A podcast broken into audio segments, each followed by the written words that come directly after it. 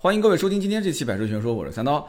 呃，今天这期节目呢是在家里面录音，今天周六更新的时间比较晚啊，主要是白天事情比较多，然后一直拖延症啊，一直拖到晚上。那么已经连续好几期节目都没跟大家去聊车了啊，都是在说故事。那么本来今天这期节目我还是准备去说一个故事的，为什么呢？因为前段时间啊和我的一个老大哥聊天，然后呢他最近在运作一个项目，就是呃跟小区的物业合作开展一些汽车后市场的这样的一些。一些一些服务，我觉得挺有意思的，因为我相信在我们的听友当中有很多人还是比较关心，呃，就是跟车相关的一些生意，哎，我知道大家其实内心蠢蠢欲动，经常有人私信我说啊，我不想干了，我想创业啊，做什么这个那个的，跟车相关的。我觉得把这一个案例分享出来的话，呃，我觉得应该对大家会有一些启发。那么既然要想听车，那我们就下次有机会再说吧，好不好？呃，我看到很多的朋友都说啊，说如果你再不聊车啊，我就取关了。哎，我粉丝本来就不多，你再取关我就没几个粉丝了，是吧？所以那今天还是好好聊聊车吧。前段时间呢，呃，我在我们小区周边，就不是我们小区，就是周边的一个小区，但是离得不是很远。我发现有一家这个吉利的展厅，哎，那天很巧，我说怎么会这个地方开一个吉利的展厅呢？因为我印象中，在整个南京城东南西北几家吉利的 4S 店，我还是比较熟悉的。那么这个展厅就是那种几排的这个门面房啊，好几间门面房打通之后的，放了几台车的那种，就是类似于像就像我们以前二级经销商的这种卖车的模式，综合店啊这种模式。我相信很多的一些这种可能三四线城市啊，因为他们房租不是很高。然后很多一些 4S 店品牌不是很全，像这种展厅应该还是蛮多的。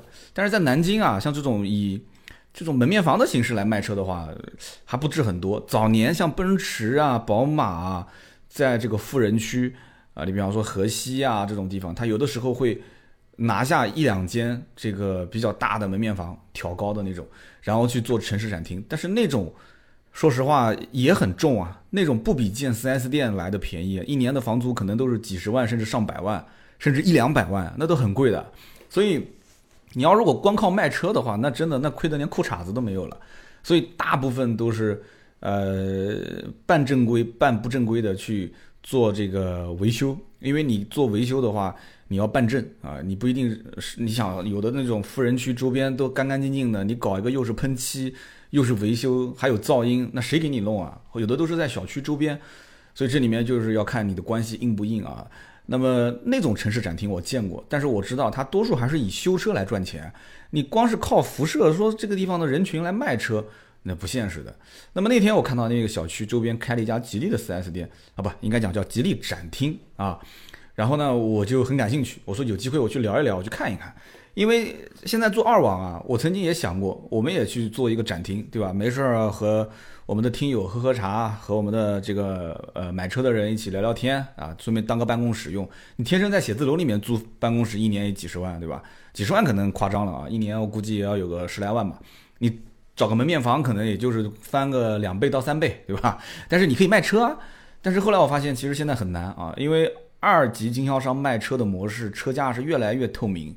基本上有门面房的都关停并转啊，都关掉了，都没什么人有这种实力说开个门面房去卖新车啊。你你必须是二手车带新车。那么现在有一些什么零首付、一成首付的那种，哎，带动了又有一波人开始开展厅。这个我们有机会也可以慢慢的聊。这个里面水很深啊。最近好多想要做代理这种什么零首付、一成首付的，好多人问我说有没有有没有时间啊，约你吃饭啊，或者是到你们公司跟你聊聊天。啊，这个我们有机会，我跟他们聊完了，我再把我最新的信息跟大家汇报一下，好吧？我们今天还是说主题，什么主题呢？就是去聊啊，到了这一个社区的吉利店，我去了解了一下什么车呢？就是吉利的缤瑞。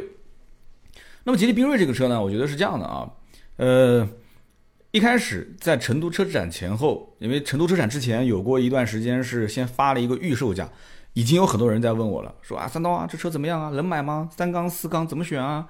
那么也有人会问说，这个我已经看好了这个帝豪 GL，结果又上了一个缤瑞，我现在就纠结这两个车子。我看了一下成都车展公布的价格，缤瑞七万九千八到十一万零八百，它跟帝豪 GL 也没什么差别。那这个车又是个新款，那这怎么选呢？我说你先到店里去问一问，对吧？缤瑞现在目前来讲是没有优惠的。那缤瑞没有优惠，你帝豪 GL 优惠一万多，你买哪个呢？啊，别人又说了啊，这车比较新啊，对吧？然后那个是双离合，这是 CVT 啊，讲一堆。那那既然你自己都有主见了，那还为什么要问呢？你直接确定了不就行了嘛？他其实问的原因主要就在于对于新款车型他还是不足够了解，就是说可能有一个点打动了我，但是你让我掏钱，我不能靠这一个点。只是略微的有一点胜出，但是毕竟比帝豪 GL 整体上来讲，就是同配置差不多这个区间，你还是没有优惠，还是要贵一万多块钱。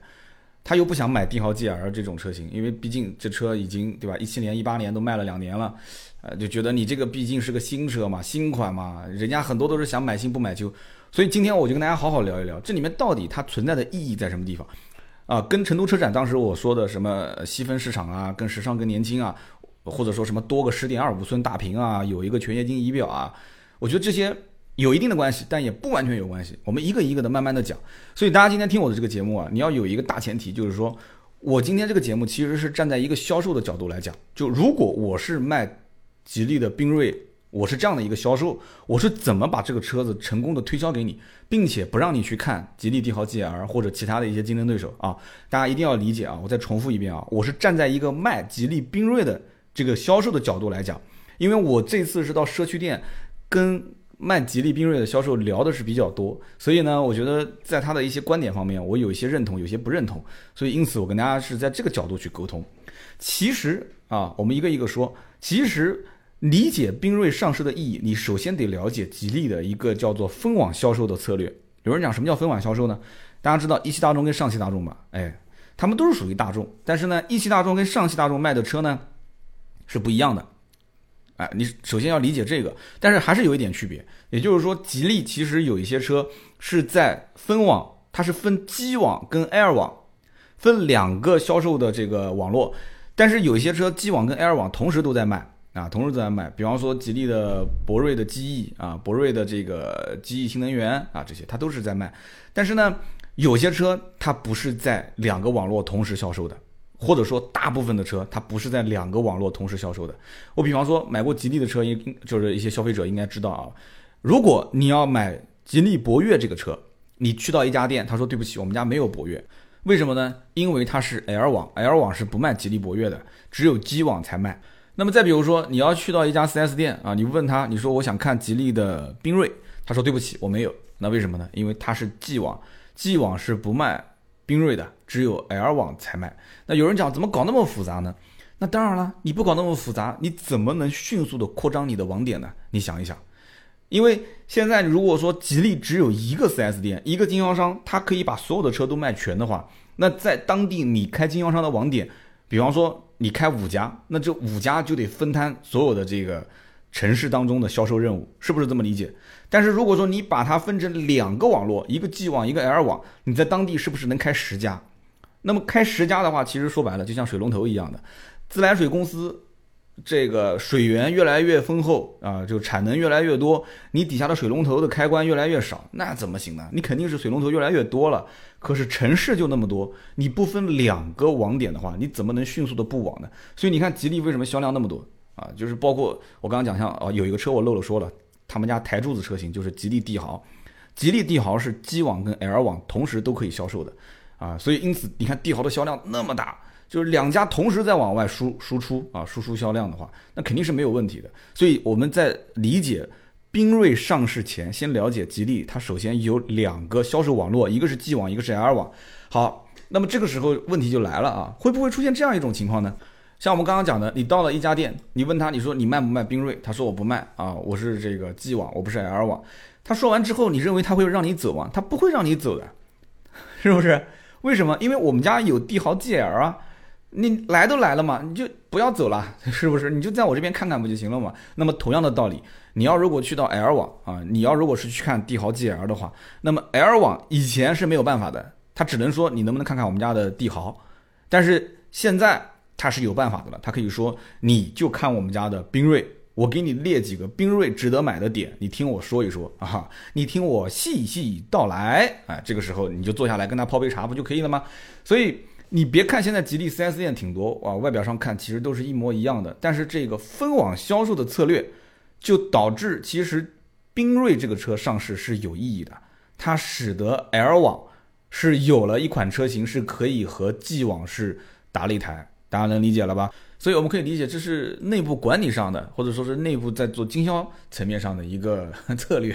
所以这个车它诞生的一部分的意义，我觉得跟这个有一定的关系啊。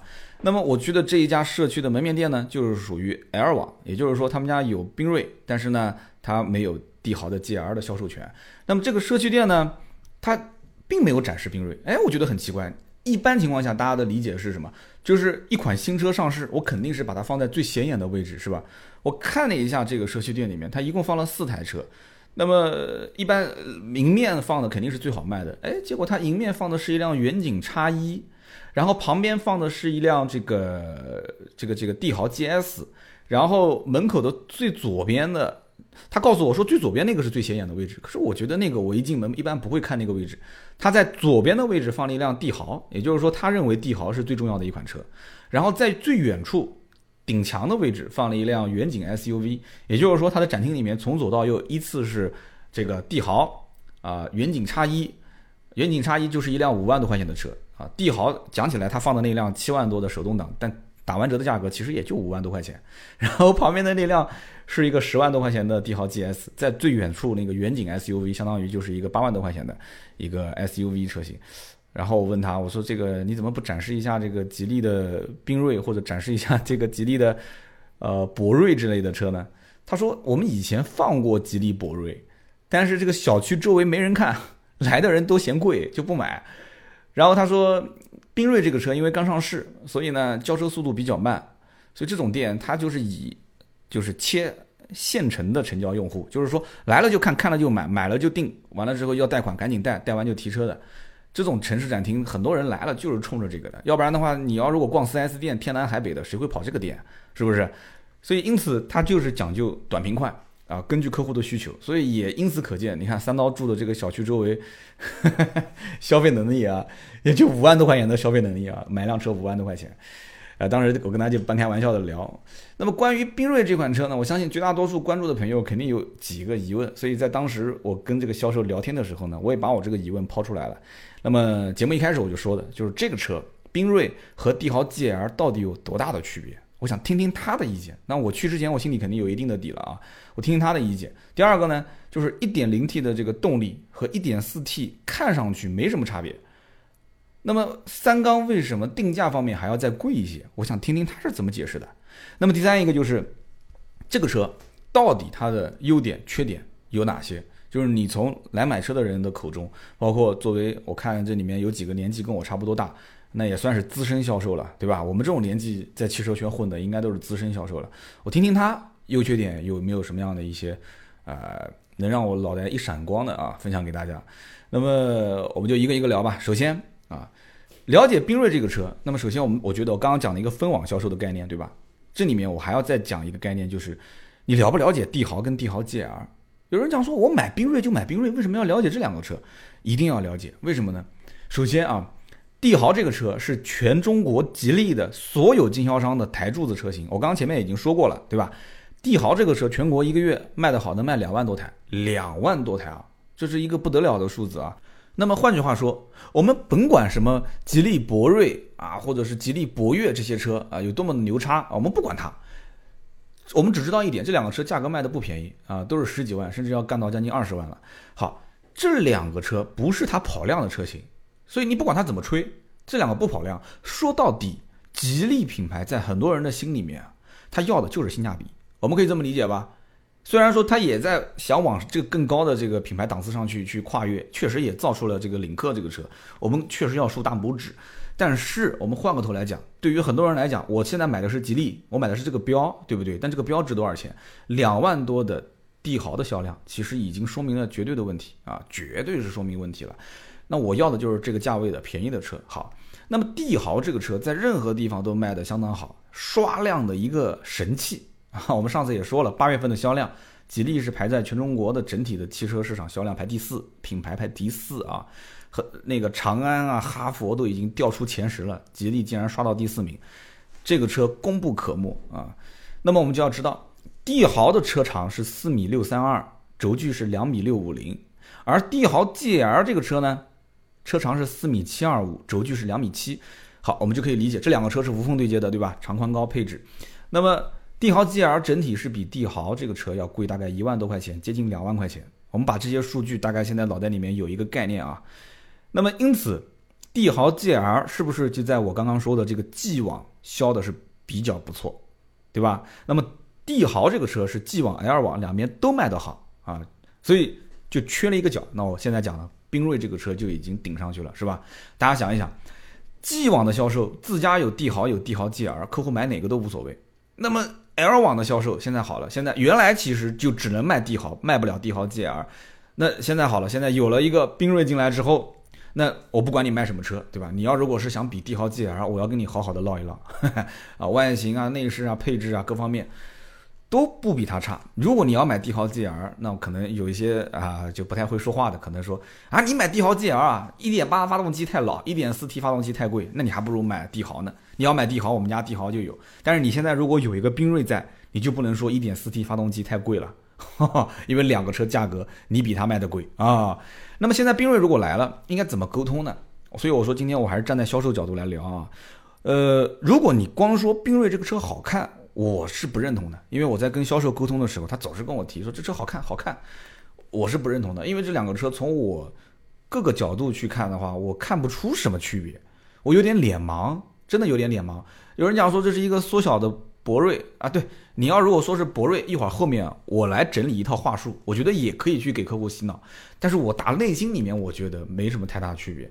我不管是看前脸、侧面、尾部造型，反 正差别我觉得不是特别的大吧。但是你在展厅看，你肯定是看不到吉利帝豪 GL 和这个缤瑞两个车放在一起对比的。哎，你说我讲对不对？因为它本来就是分两个网络销售嘛。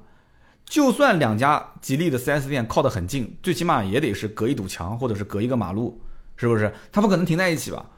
我相信至今为止应该没有多少吉利的经销商是 G 网跟 L 网是并在一起的，然后两家店是挨在一起，一墙都不隔。我相信吉利应该也不会愿意给这样的经销商放在一起，对吧？那么既然不是在一起的，所以你就很难拿 G L 这个车和缤瑞这个车前后左右的这种很直观的进行比较，所以你只能是先开车去看那个车，然后再开到这家 4S 店看这个车。所以我我感觉销售如果说这车只是好看，他没有说到核心。那么其实我在跟销售沟通过程当中呢，我就发现缤瑞现在已经卖了很多 1.4T 的这个客户了。我问他 1.0T 的订单接了没有？很少，凤毛麟角，可以说九成以上的客户订的都是一点四 T 的版本。那为什么呢？几个方面原因啊。一方面呢，就是一点零 T 的版本现在没车，没有展车，也没有试驾车，要到十二月份，就你要现在订，十二月份才能拿到一点零 T 这个三缸版本的车型。你你说你不买，你不是不买的问题，你想买你也拿不到车啊。所以一方面，同一款车型有三缸有四缸，你选什么？那么很多人默认还是选四缸，他不会选三缸。另外一方面，没展车、没试驾车，看不见、摸不到、试不到。我感觉还有一方面，销售顾问在跟我沟通的时候，我觉得连销售自己都没有信心。我当时就问这个销售，我说：“你现在其实内部的这个提成方案，我就笑啊，我说我也是干过销售的，一点零 T 的版本应该提成是比那个要高吧？”他跟我哼哼哈哈，他还没直说啊。那么。我我我我就默认啊，如果我是领导，一点零 T 不是很好卖的话，那现在没有定没有这个库存，我可能压力不是很大。但是将来如果库存车到了，来了现货，这车还卖不出去，我一定是把一点零 T 的提成提的比一点四 T 要高，因为肯定都是这样，每个销售单位都是这样。我当时就问他，我说你有没有培训过？因为这个车上市，你肯定是要被拉到厂家集中培训一下。肯定要被告知这个 1.0T 的发动机到底优势在什么地方？那销售摇摇头说没有，说没有。我说那内部的 PPT 有没有啊？没有，没有。哎，我就奇了怪了，怎么会没有呢？那那我就要反问你了。那你说这个 1.0T 的版本，对吧？九万九千八就是这个 1.0T 的入门版，它为什么同样的配置跟 1.4T 的这个顶配九万六千八同样配置，它要贵三千块钱？哎，那你说三缸机很多人本身就不认可。那为什么三缸机卖的比四缸机，一点零 T 比一点四 T 还贵三千块钱？这个答案其实我有，我后面节目里面我会跟大家说。但是我想听他的答案。那销售跟我摇摇头，他说：“这个就是新发动机成本高啊！”哇，我的天，你跟客户这么说啊？你说这是新发动机成本高，那客户不就认为这成本你就摊给我了吗？那肯定不能这么解释啊，肯定不能这么解释啊。所以我当时跟他沟通了半天，就是哎，这个车新啊，这车好看，啊然后就买一点四 T 呗，啊，一点四 T 不错啊，好啊。我觉得真正要想打败竞争对手，如果说来的客户都是看 GL 和缤瑞二选一，很纠结的话，你想让这个客户的脑袋彻底被洗脑，想要打败你的这个既往的竞争对手，不让他去买 GL 的话。我总结了一点点可能不太成熟的观点啊，我总结了三点，我觉得卖这个车一定要强调这三点。就今天这个节目，有的人可能会觉得说你这不是，哎呀，这好像都在夸这个缤缤瑞啊。我觉得我不是在夸他，我是站在一个销售的角度，我只是跟他聊完，我有点感触，或者你也可以理解成，呃，这个多年从销售岗位退下来，这个手有点痒，嘴巴有点痒，嘿嘿嘿，哎，嘴巴有点痒，我想跟大家好好唠一唠啊。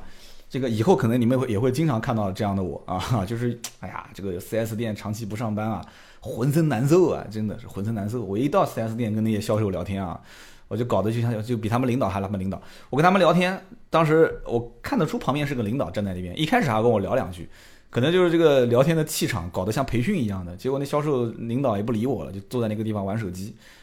那那耳朵肯定是竖着在听我讲话，然后我就带着那两个人哥们儿聊天，我聊的那两个销售听得津津有味。他们领导坐在旁边，时不时的白我一眼啊。反正这个我就是就过嘴瘾啊，真的是过嘴瘾啊。大家听我节目也是让我过嘴瘾啊。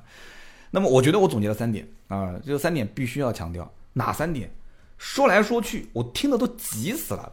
他这个销售就是不跟我强调一个最关键的因素：宾瑞是 BMA 平台，兄弟啊。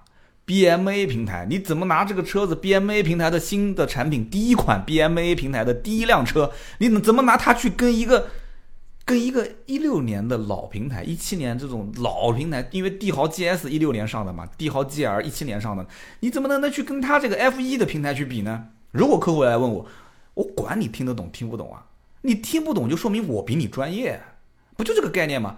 他如果问我，比方说客户问我，那我肯定跟他这么说。哎，我说兄弟，你知不知道我这个是什么平台？我是 BMA 平台，帝豪 GL 什么平台？F1 平台。我 BMA 平台什么时候上的？今年七月份才刚刚推出来的。而且，而且记住了，这是第一个杀手锏，一定要抛出去。你说沃尔沃现在对吧？领克你知道吗？来看吉利的有不知道领克的吗？来看吉利百分之百都知道领克啊！我知道，我知道，领克现在用的是什么平台？CMA 好。CMA 平台是谁的？他肯定都答 CMA 平台呢，跟沃尔沃不是同平台？对啊，CMA 是跟沃尔沃同平台。我这个叫什么？你这个叫 BMA。你说 A、B、C，他那个是 C，我这是 B，有区别吗？哦，这不就攀上了吗？你对吧？说了半天，你这不攀？这么好的一个厂家用心的这个名字，其实鬼知道啊，鬼知道 BMA 平台跟沃尔沃有没有关系啊？反正沃尔沃 CMA 平台，我们是 BMA 平台，对吧？你攀嘛，你就往上攀不就行了嘛？沃尔沃的四零系列、领克不都是 CMA 平台吗？好，我这 BMA 平台，你自己去想吧，是不是？那如果客户问说，哎，那你说这个帝豪 GL、帝豪 GS 用的这个 F1 平台，对吧？你说它老，你说帝豪 GS 一六年上市的，帝豪 GL 一七年上市的，那你告诉我这个平台有什么好处吗？对吧？我我我我也不懂什么平台这个概念，那很多客户都不懂，是不是？好，那我们就跟他解释呗。我告诉你，不但帝豪 GS。帝豪 GL 都是 F1 平台，包括博瑞像这种车，你别看它有什么这个 MHEV、PHEV，其实博瑞也只是一个 KC 老平台，它将来的平台也会换哈，也会更新。你告诉客户，BMA 平台今后啊，它虽然说这它。A 级车、A 零级车、A 加级车，就在这一个级别当中啊，它会不停的拉伸啊、拉长、拉宽、拉高。将来会有两厢、有三厢、有 Cross 车型、有瓦罐车型、有 MPV 车型、有 SUV 车型，对吧？就马上不是有一个缤越，就有点绕啊，博瑞、博越啊，这个缤瑞、缤越，马上后面还有个缤缤越，一个 SUV 也是这个平台第二款啊，相当于这个平台的第二款车，马上也要上。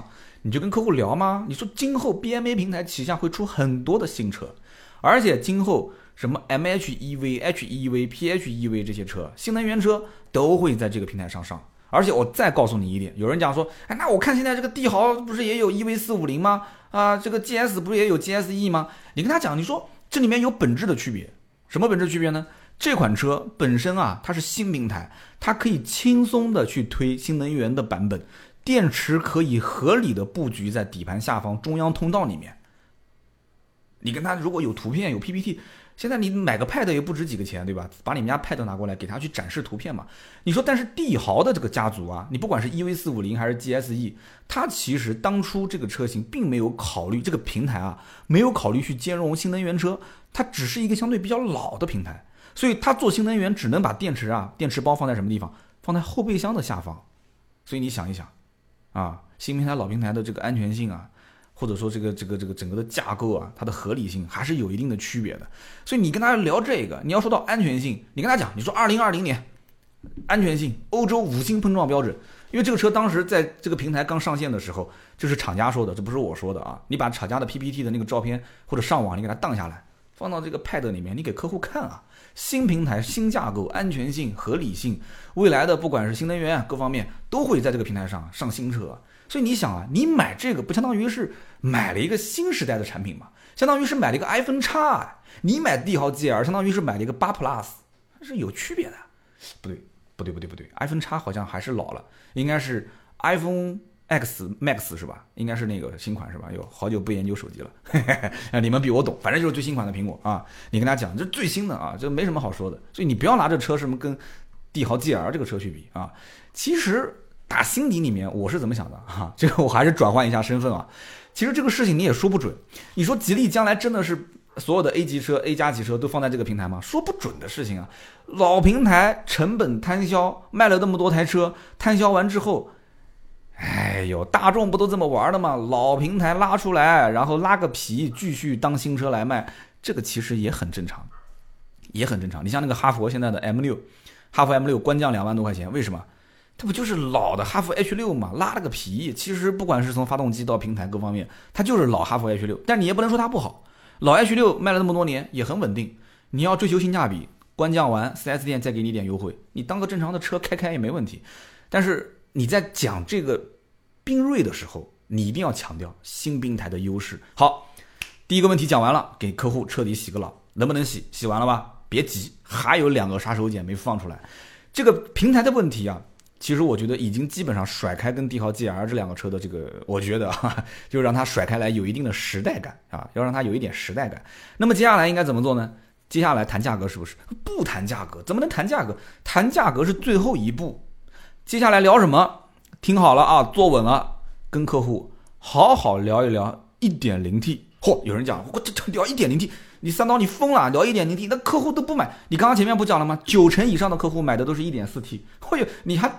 你是不是老销售啊？你还跟客户主动提一点零 T，人家就是主动来看一点四 T 的，肯定都是不看好三缸车，对不对？你怎么还能跟人主动聊？就哪壶不开提哪壶？你觉得我会干这种蠢事吗？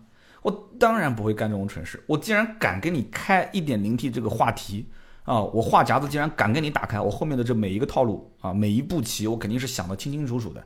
你看啊，我的观点是什么？首先，我的大方向是，一点零 T 我可以不卖。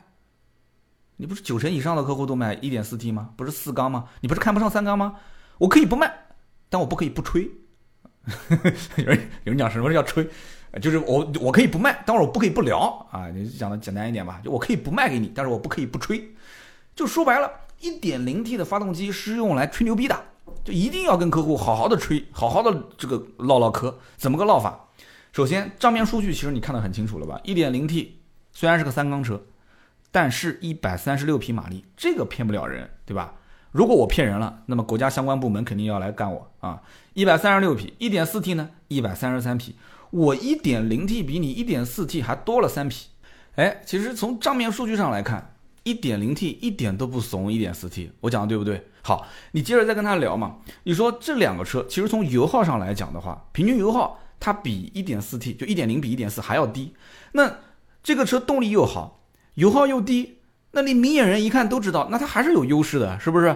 但是客户可能看在眼里，但是嘴上并不买账，他肯定还是怕三缸，他还是不买，那怎么办？记住了，我们不是让他去买一点零 T，我们是让他去买缤瑞，就这客户只要掏钱，他就是我的客户，我管你买不买一点零 T 呢？所以你还要接着往下吹，怎么吹呢？啊，你吹的这个根本的目的是什么？是让他不要去买帝豪 GL。把这个在脑子里面拎拎清，你不要跟客户争什么三缸好，三缸好，三缸怎么好？现在百分之九十的客户，你跟他洗三缸好是洗不洗不通的。我再牛叉的销售员，你去跟客户解释，你说三缸怎么好怎么好，你解释不清楚的，他就是看到这个车不抖，也没什么噪音，他也不会买。这个发动机用来就是跟客户聊的、唠的，唠什么东西呢？聊什么东西呢？或者说吹什么呢？理论上讲啊，大家听好了，理论上讲应该这么说：1.0T 的发动机确实是一个新发动机，但是这个技术其实我觉得也没有什么特别值得炫耀的。但是跟现在在用的 1.4T 比，还是有值得一说的。1.0T 的发动机呢，采用的是直喷，而且是比较先进的中置喷油嘴；1.4T 呢，用的只是气管喷射。1.0T 呢，它有进排气双可变气门正时，也就是 DVVT 啊，其实很多合资车都有。但是呢，1.4T 它其实只有进气可变气门正时啊，所以它只有 VVT，它不是 DVVT 啊，不是进排气双可变 啊。那这个怎么说呢？你继续往下听啊。1.0T 钢体呢，它是铝合金的；1.4T 的钢体其实是铸铁的。那么这个 1.0T 呢，它用的是比较先进的可变排量机油泵；1.4T 呢是传统的机油泵。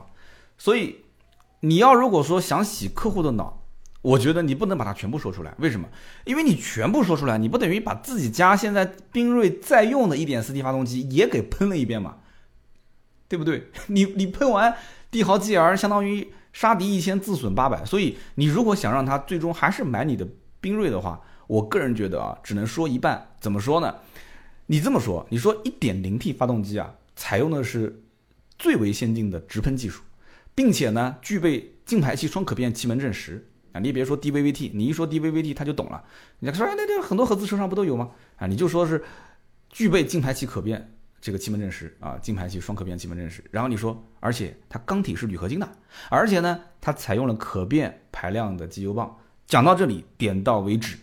其实你这么说也没几个客户真跟你去较真，他只是会听到哦，原来这个 1.0T 发动机多了这么多的功能，他会认为它多了这么多功能，他有你看你怎么引导，他有的时候他不会说真的会反过来去联想到说，那么缤瑞的 1.4T 不就是没有这些功能的吗？你就把后面那半部分你不要说出来，它就是多了这么多更先进的技术，所以动力更好，油耗更省，对不对？讲完之后到此为止。如果真的说有客户哪壶不开提哪壶，那个时候他就上来给你来一句，哎，那你这个，那你这么讲，那缤瑞 1.4T 上面不就没有吗？对吧？那你意思不就你想表示帝豪 GL 没有？那你缤瑞肯定也没有。如果客户真这么问，那你直接也可以跟他聊，说那先生，我其实还真的挺推荐你买顶配版的 1.0T，性价比真的不错。这个时候啊，你真的是让他买顶配 1.0T 吗？当然不是。这哥们儿可能口袋里面就揣了十万块钱，他恨不得十万块钱连上牌、交购置税、买保险就全部办好，就就就就落地就走了。他怎么可能说说过来买一点零 T 呢？一点零 T 十一万多顶配，你跟他推一点零 T 顶配的时候，就人都有一点自尊心啊，他肯定也要稍微听你讲一讲，对不对？你又不能来我买这个版本，听你讲的都是低配嘛，所以总想听听那个顶配到底有什么好的，哪怕我不买，预算不够。所以这个时候你可以跟他沟通，从任何一点上来看，你问他。就销售一定要让对方反复的确认、确认、确认，这样的话，你所说的话就会有可信度。你跟他这么讲，你说呢？你说是不是三缸的 1.0T，不管是从账面数据上来看，还是从技术的先进性上来看，完全是可以取代 1.4T 发动机，是不是？那肯定客户也会说，啊，对对对，是是是。那么好，那现在为什么 1.4T 发动机还在卖呢？而且为什么你包括很多的客户还是比较偏向于买四缸的发动机呢？哎，他会说，哎，那为什么我就是怕这车将来不保值啊？我就怕这车就是这个开起来三缸车抖啊，三缸车噪音大啊。所以他讲来讲去绕来绕去还是那几个问题。所以你就告诉他，对了，因此为了考虑到市场有那么多的客户，他有个过渡时期是一点四 T 发动机，所以就在售。所以那你要是有这么多顾虑，你就买呗，就买一点四 T 嘛，也没问题，对吧？那么况且。一点零 T 发动机，我们刚刚前面说到新平台，在这个 BMA 的新平台的架构之上，发动机的技术又很先进，对吧？那么它的这个平台之上有了这么先进的发动机，是不是要再匹配一些先进的驾驶辅助系统呢？对了，那这个车上有 L2 级别的自动驾驶系统，他妈一听说这个 L2 级别，这不就是怪好像很时髦嘛？我就无人驾驶了是吧？其实 ACC 自适应巡航啊，这个帝豪 GL 上也有。但是还是有一定的区别的，你只要把 L2 级别的自动驾驶系统输到这个车上，那感觉就非常高大上，而且这个本质上来讲也的确，就是说这个 L2 级别的自动驾驶系统，它可以是零到一百五十公里，也就是说是全速范围内啊，保持一个自动跟车以及车道保持。那么帝豪 GL、帝豪 GS，因为老平台嘛，老技术，所以它的这个 ACC 自适应巡航跟它比起来的话，那么这个先进程度还是相对来讲，相对来讲弱一截。那么如果客户说你这个车三缸没有四缸保值，刚刚我也说了嘛，有很多客户会提到这一点。那这种话术怎么去沟通呢？我不仅仅是在这个吉利的 4S 店啊，我相信包括很多其他品牌有三缸车的，我觉得都可以用这段话来讲。怎么讲呢？你就告诉客户，你说。现在你别看市面上绝大多数都是四缸车，但是你不要忘了啊，二零一二年颁发的《节能与新能源汽车产业发展规划》这个里面提出过啊，二零一五年的时候，乘用车平均燃油消耗量要降到六点九升百公里，现在是二零一八年，二零二零年的时候要降到五升百公里，也就是说百公里五个油，百公里五个油什么概念？你现在市面上的有多少四缸车能做到这一点？所以今后在二手车市场，或者说二零二零年之后，在二手车市场里面，你如果说要是看到一辆四缸车，你就是上个时代的产物。我 能能这么理解吧？看到一个四缸车，你就是上个时代产物。你现在在市场里面看到很多六缸的车型，其实就是上个时代的产物。我们除非讲一些这种在售的一些大排量的进口车，这除外啊。就正常国产的家用的这些车型，你看到个六缸。基本就上个时代的，所以你现在开个三缸，看起来好像说，哎呀，将来保值，那是因为你在当下这个场面、当下的这种环境里面，你会怕，你说三缸车不保值。但是你到了二零二零年，你就问他，你这车开到二零二零年吗？你想买帝豪 GL、买这种缤瑞的人，有哪个敢说今天买明天换呢？肯定不可能啊！十来万的车，有的人恨不得开个六七年才好呢，对不对？起码保底三年。三年就到二零二一年了，你说你开到二零二零年吗？他说那我肯定至少开到三年以后啊。对啊，三年以后，这个方案已经执行了，百公里五升油啊，那个时候三缸车才是最保值的。哎，其实嘴上这么说，我作为二手车商来讲，我也不一定很认同这个观点。但是这个话你在销售的一线的这个场合里面，你说给客户听，我敢打保票，绝大多数的客户是认同这个观点的。你说三缸算什么？我跟你说，以后两缸车都要出来，哈，真的是这样，因为你为了环保嘛，是不是？好了，你看啊，这一波的输出两轮了吧？两轮输出，输出完之后，大家觉得缤瑞这个车怎么样？买不买？有人可能要讲了，三刀啊，你别忽悠，对吧？这节目我看已经忽悠多久了啊？你已经忽悠了快四十分钟了，你就你就这样让我忽悠走了，让我买了啊，把我给忽悠切了，我肯定不买。为什么呢？因为讲到底了，我只认价格好，这就是我要最后。跟大家说的最重要的一件事情就是这个价格怎么搞定啊？缤瑞现在市面上基本上是没什么优惠的啊，至少我沟通了好几家店，都是原价啊，都是原价。我都认识很多店里面的销售啊，包括领导啊，甚至总经理，然后都说啊，你的面子嘛，回头送点装潢什么的，就基本都是这样。有些地方外地有一些竞争比较激烈的，呃，私底下有个三千、两千啊，这种现金优惠也很少。那么。因此，我们可以这么理解，现在卖的比较好的吉利的这个缤瑞是顶配 1.4T 九万六千八的版本。如果说这个九万六千八的版本没有优惠的话，大家想一想，那么帝豪 GL 现在普遍优惠在一万到一万五，一万到一万五。那也就是说，你得拿九万六千八的版本，是不是得跟帝豪 GL 的十点九八万的版本，也就是次顶配，你得拿这个版本去比？那拿这个版本比的话，我觉得价格如果差不多，我刚刚前面讲长宽高的时候，吉利帝豪 GL 比缤瑞这个车还要再大一圈，比它大一圈，配置一比还比它多很多，我多了好多配置啊，什么头部气囊、主动刹车、自适应巡航、座椅加热、手机映射、后视镜防眩目、空气净化，这完全就是高一个级别了，对不对？但是缤瑞也有它的优势，比方说那个宽屏，十点二五寸的那个大屏。比方说全液晶仪表，哎，这两样东西还是蛮吸引年轻人的啊。那么你能不能说吉利帝豪 GL 的性价比比缤瑞要高啊？我觉得啊，这个难题怎么解？其实呢，它既无解也好解。有人讲你总是卖弯子，你怎么老是讲这种话？你哲学家？哦，不是，我不是哲学家，这个不就没文化？有的人就喜欢就卖弄一下嘛。这个怎么意怎么个意思呢？其实很容易理解。就从价格上来看，从配置上来比，从空间上来看，那肯定是帝豪 GL 性价比高嘛？这有什么好解释的呢？没什么好解释，你买就是了。但是他既然来到了宾瑞的 4S 店，对吧？他来到了，他不管是有意还是无意，他既然来了，那么这个时候你就要搞定它，怎么搞定？这就需要用一些感性的东西，理性的问题无法解决，就要用感性的方法去解决。你永远记住一点，就像这女孩子一样的，这女孩子说，我我我，你比方说约女孩星期六出去玩，女孩讲说，我明天不想去了。直男一般都会怎样？你可能都安排好了，门票也买好了，对吧？电影票也买好了，啊，你为什么不去啊？干嘛不去啊？是我哪边做的不好吗？我惹你生气了吗？呃，我票都买好了，我什么都准备好了，你为什么不去啊？我辛辛苦苦啊，我这个什么省吃俭用，我买了一张两张电影票，什么什么，这就是直男，这就是直男，哎。那正常的做法是什么？什么都不要讲。女孩可能就是前一天晚上看了一部韩剧，或者是这个这个就可能跟哪个女孩两个人唠唠唠了两句，可能寝室的室友之间啊，这个就心情不好。我就是心情不好，我明天就不想出门啊，你就不要。你就第二天啊，他喜欢吃什么东西，他不买点零食或者对吧，买个快餐送到他家门口，然后完了之后呢，两个人就就哪怕就是在外面啊找一个小食堂什么的，哎，你就是深情脉脉的看着他。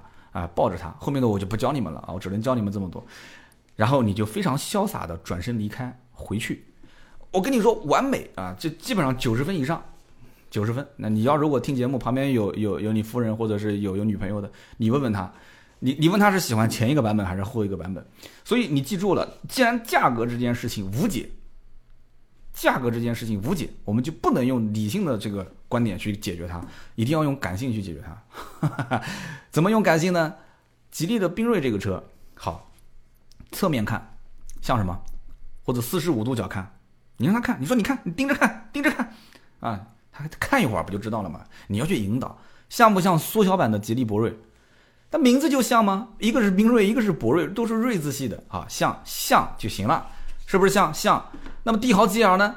帝豪 GL 像帝豪，这个逻辑通吧？对不对？你明明买了个十来万的车，像一个七八万块钱的车，因为帝豪 GL 那七万多块钱打完折就五万多块钱，你买个十万多块钱的车，像个五万多块钱的车。你买我一个 九万多块钱的车，像一个十几万、二十几万的车。哎，这第一点啊，这第一点，感性，记住啊，这是感性层面的。然后这个时候，我觉得你就可以把吉利博瑞啊再拿出来吹一番啊，不是缤瑞啊，是博瑞。是博瑞啊，把这个车拿出来吹一番，怎么吹呢？你说自主品牌有几个能跟合资品牌 B 级车抗衡的？能跟雅阁、天籁、凯美瑞去抢市场的？哪个能卖到月销量五六千的啊？虽然现在也卖不到那么多，不不，曾经也卖过五六千。你就告诉他，一个月月销五六千有几个？能上万的那都是什么车？能上万月销量 B 级车啊，都是帕萨特、迈腾，都是这种车。你就是雅阁、天籁，现在也基本上就是之前老版本啊，新版本也上万了。以前老版本最后的时候也上不了一万。你说我们当时自主品牌吉利博瑞杀出来，直接卖到五六千台一个月，绝对硬实力啊！所以你想想看，我们缤瑞就是小一号的博瑞，所以你这这怎么能跟帝豪 GL 比呢？这根本就不是一个级别。所以注意啊，我只是说不是一个级别，我没有说高一个级别。哎，你说这不就不好比？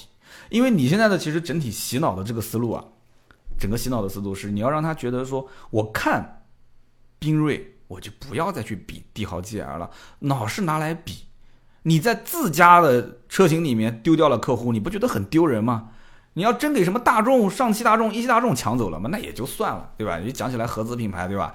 但你是被自家 L 网被 G 网抢走，丢人，我觉得真的是这样。我要是在吉利卖车，我绝对不允许一个客户 流失到我的这个 G 网或者是 L 网的竞争对手里面，绝对不允许。我跟你说，所以这个时候啊，我的洗脑的整个过程。整体思路就结束了，啊，价格最后反正你说 BMA 平台更先进、更领先、更安全，1.0T 发动机更先进，对吧？经济，然后动力也好啊，那么辅助驾驶功能也更加智能，也是更加的领先一代，颜值更高，又像吉利的博瑞啊，这个对博瑞啊，然后10.25寸大屏全液晶仪表，这更时尚、更智能，这该有的都有，我就贵它一万块钱，怎么了？我就比帝豪 GL 贵一万多块钱，怎么了？我也不跟你讲什么将来优惠多少，怎么了？所以我要让你走出我这个门，就觉得看帝豪 GL 哪里都觉得丑，就是一个老三样的东西啊！你哪怕不买我的车，我绝对也不允许你再去碰帝豪 GL 啊！我就不允许汽车圈有这么牛逼的人，是不是？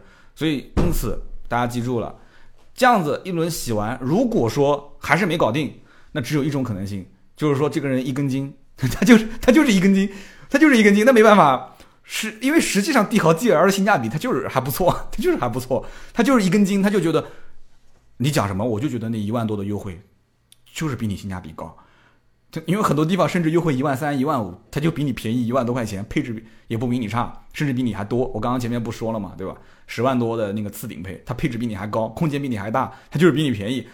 那你比啥？什么动力啊，平台更先进啊，什么技术啊？我就差这一万多块钱，没得聊，没得聊。这种人没得聊，因为你我不是神，你知道吗？我不是神啊，我该做的，对吧？我反正这个我只要尽到我的力了，剩下来就看天命了，对吧？一切就是天意啊。那个抖音上那句话怎么说呢？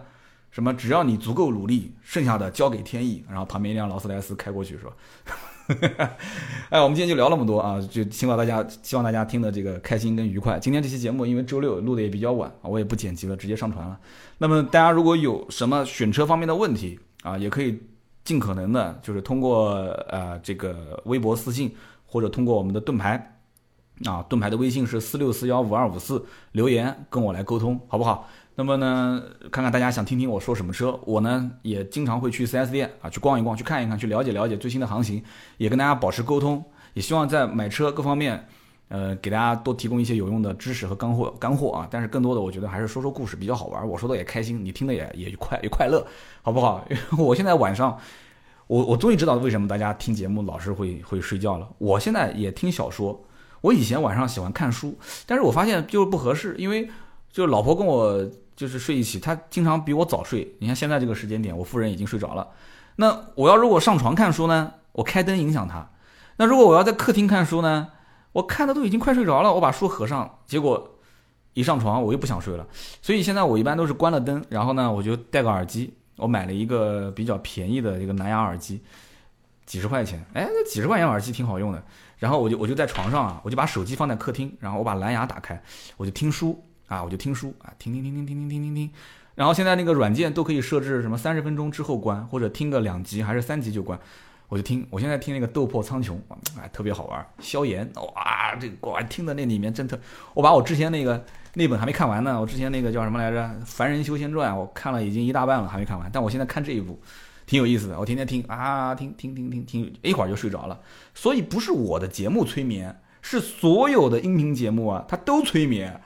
这都催眠。我之前听那个什么平哥的《读懂诗人就懂诗》，也是那讲的他那个地方非常激动的，呜都很激动。我在里面我又睡着了。第二天醒过来，哎，我昨天听听了第几集了？回头一看，其实昨天听的就是之前我醒着的那一集，还没听完我就睡着了，也很催眠。所以音频的属性就是这样。我觉得这个锅以后你再说三刀节目催眠我不背啊，我肯定不背啊。反正希望大家就是听节目快乐，好吧？听到最后都是老铁。那么以上就是今天节目所有的内容。那么下面是关于上期节目的留言互动环节。上期节目呢，我们聊的是宝马 i 八的一个故事。那其实说的是一个二手车买卖的事情，也是因为有一些听友会问我说，那个兼职啊，能不能倒卖一些二手车？我说你把这个事情想得太简单了啊！二手车讲起来虽然是一个物品，从左手易右手啊，转卖过程中倒点差价，但这里面水实在是太深太深了。那么上期节目呢，那个故事很多人也讲说听的是惊心动魄啊。我呢以后也是多多收集一些这方面的故事，跟大家来聊一聊。那么我亲身经历的也有很多。那么其实，呃，我要说这个，估计很多人要笑我。很多人问说这个销售笔记怎么一直不更了？那是因为刚开始我们订阅号没有文章，所以呢我就反正就是随便带着写了一点小故事。但越往后写，很多人越觉得那个故事就是我自己的，那其实都是编的，真的是编的。那么现在呢，我我我曾经有一期节目提到说，哎，我们说一说这个销售三百六十计啊，就是每个行业的每一种人，其实在沟通的过程中，还是有一些，还是有一些这种技巧可言。我也想把这里面的一些技巧总结下来。最近呢，也 我说大家要笑了，我也在动笔啊，在在在记录一些东西，真的不能说是写，只能说是记录一些东西。我等我有一天真的时间比较空闲啊，呃，等到我两档视频节目能够。不以我三刀的形象出现的时候，啊，就开始能自己运转的时候，我只留一档，就是喜马拉雅的音频节目的时候，那个时候我应该就可以真的能腾出很多时间来开始写一写这里面我曾经接触过的那些呃各行各业的人和事情，真的是非常好玩，历历在目啊。那么上期节目呢，说到这个 i 八的车主的这个事情啊，然后呢买卖一个车虫和车商。很多人都在留言，那么也有很多朋友呢，都说这个故事当中的很多的一些情节，那大家都在讨论啊。那么有一位叫做森林杠 WGA，他说我是故事中的人物之一。哎，这个就有点意思了。这故事当中一共就那么几个人物啊，李老板、四川员工，对吧？四川来的那个客户，然后 R 八的车主，还有谁？然后那个那个客户带来的那个非常性感火辣的妹子，那你难道是他？你是那个性感火辣的妹子？我不信啊，我绝对不信。那这个叫森林杠 WGA 啊，你是今天中奖的用户，那我就当你是故事中人物之一。那你总得给我快递的信息，是不是啊？你让我看一看你快递信息是哪里啊？是四川的自贡，还是南京本地啊？你把你快递信息发给我啊。这个叫森林杠 WGA，他说我是故事中的人物之一，我来看看你是谁啊？那么下面一位呢，叫做 D 杠 F 一。他说：“我呢，真的经历蛮多的。我买过车虫的二手车，也是一样的套路，先搞定买家，也就是我啊。那么我交了定金之后呢，他就各种套路。最后呢，还好这个车况还不错。交了一半钱之后，又出现问题了，说这个车子不能过户，然后这个车就直接开走了。结果呢，就倒腾了半天啊，不是半天啊，倒腾了半个多月，最后才过户。那么中间我一直提心吊胆的，我就很害怕有人会过来把这车抢走。”那么我也多花了一点钱，费了一点时间，还不错，最后终于把户给过了。呃，我不知道你最终发生了什么事情，但是这里面我能想象得出啊，就是车辆不能过户，可能要不就跟车有关，要不就跟这个车的手续有关。那么当时如果说这个车车况没有问题的话，你当时交了一半的钱，我有个问题啊，我相信很多听友也有问题，交了一半的钱，如果这个户没有过，这个车是停哪里？是停在车行呢？还是停在你的车库里面，对不对？因为你停的这半个多月的时间，其实也有风险啊，有可能被别人蹭啊、刮啊，或者中间被谁开出去啊。那钥匙谁来保管？车停在哪里啊？其实按照我们的这种实际的操作的方式的话，一般是听客户的啊。如果说客户说这个车子要停回家，那我的建议就是你停回去可以，钥匙也可以给你，但是你帮我把全款付掉，那么我也不怕你跑，对吧？因为你身份证相关信息我都有。你把全款付清，你把车开走，那么过户的手续等我通知。那么如果说你不付全款，那对不起，你只付了一半，我只能算是定金，对吧？那你就是只能把车放在我这里，钥匙我也不会给到你，因为你要是钥匙拿一把走，万一夜里面你过来把我车开走了，这就不行了啊，就很麻烦。所以我一般是这么操作，我不知道大家是怎么操作，也有二手车的同行。那么这哥们儿说我中间一直提心吊胆，有怕有人来抢车，那是因为这个车没过户。虽然付了一半的钱，但是不在你的名下，是吧？所以也提醒大家，就是说多多注意吧。就是这一类的车，如果手续有问题，那你就可以跟客户、跟那个车商可以谈一谈。就是说，如果我付了一半的钱，你没过掉的话，你能不能把这一半的钱一大部分退还给我？我只保留一个定金在你的手上啊。那么车钥匙什么，我可以暂时不拿，我也不怕你跑啊。我只给你个定金，但是我不能给你一半的车款，要不然的话，我最多要是出什么大问题的话，我最多定金不要了。那如果说一半的车款，那你就太被动了。诶，给大家提一点小的建议。那么下面一位听友的名字叫做君盛仿珍珠，他说：三刀，我在国庆期间啊，就是家里有人要买车，但是呢，呃，就是最终没找你买。我给你解释一下什么原因。他说我弟呢是看上了 RX 三五，呃，之前也确定是找你啊走买买车来买。然后国庆期间呢看车的时候，当时你知道的国庆车展那个氛围，买车那种急迫性。然后自以为是的那种砍价啊，都以为是砍到最低价了，差一点交定金啊，但是还是没交，还是没交。没交之后回来，他们这个弟媳妇儿啊，就就说就说这个，哎呀，这个韩国车不行啊，就不能买啊，说买韩国车不如买日本车。那么就应了刀哥说的，就买车真的不是自己想买哪个买哪个啊。现在国庆都已经过去这么久了，车子也没定下来。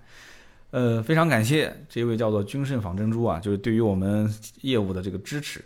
那我在在这里最后节目当中再强调一点啊，买买车这个业务呢，找不找我无所谓，真的，我真的不是靠这个业务来说维持生存的。呃，有一位听友最近也是私下在北京见了我，呃，非常热情，帮我规划了很多买买车未来的发展方向。我听他也是聊了很长时间，最后我就说了一句话，我说这个呢，副业啊，真的是副业。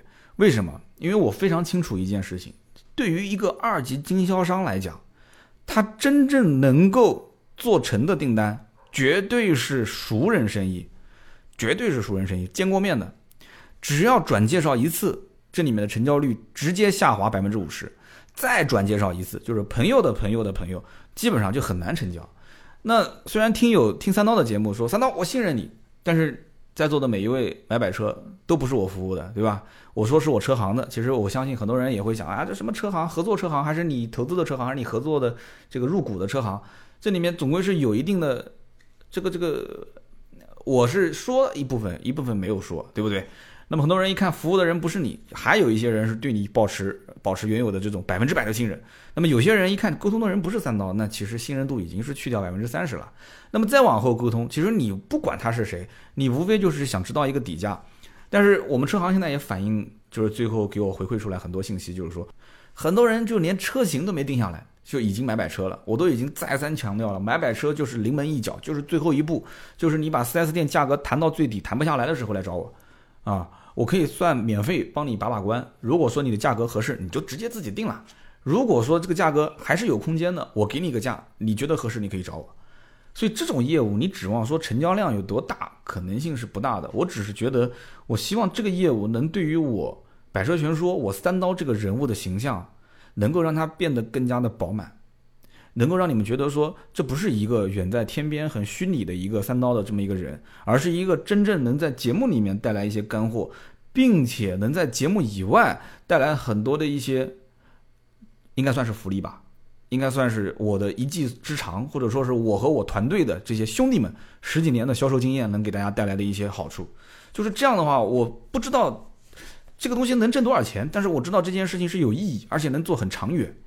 4S 店总归一直都会有吧，就算没有，综合店还会有吧。就算再没有，线上线下你总有人要买车吧，买新车、买二手车、置换、汽车后市场这些东西都会有的。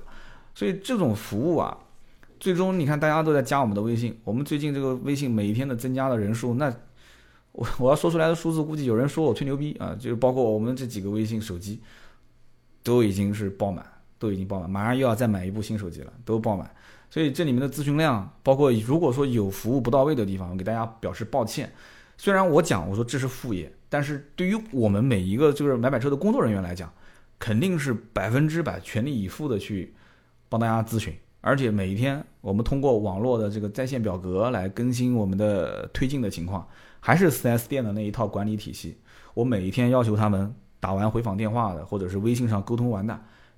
必须在我的表格里面去给到一个回复，我晚上会统一的看他们的日报表，啊，看日报表。我以前就看一份日报表，现在我一天要看好多份，啊，所以因此我希望大家能理解，就是买买车这个业务。你像这位兄弟提到了，说，你看我给你解释一下，他这种解释就有有点类似于，就像兄弟哥们儿熟人之间啊，托我关系，托我这个关系来买车，结果没找我买，就好像有点过意不去，然后跟我解释，这这是个好的现象，这是一个好的现象，就是君盛那个仿珍珠，我跟你没见没见过面，我也不认识你，但是你可能把我当哥们儿，我肯定也不会让你失望。但是至于说你转介绍了一个层面，你的弟弟、你的弟媳妇儿，他并不知道三刀是谁，他不理解。哪怕真正到了最后一步，我的价格报的比他在车展卖的还低，当我跟他说交定金的时候，你弟弟跟弟媳妇儿，最起码你弟媳妇儿一定是有意见的。这什么人啊？谁啊？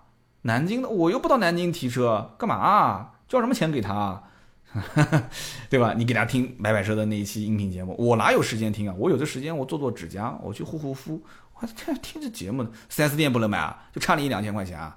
呃，就肯定会出现这种情况，很正常，很正常。所以这个业务呢，啊，路漫漫其修远兮，我也是在探索。也大家这么给力，这么热情的来咨询，感谢啊！别的也不多说了，听到最后的最后都是老铁的老铁的老铁啊，哈哈，真的是真爱粉。一个小时的时间了，今天节目更新的有点晚啊，已经晚上十点了。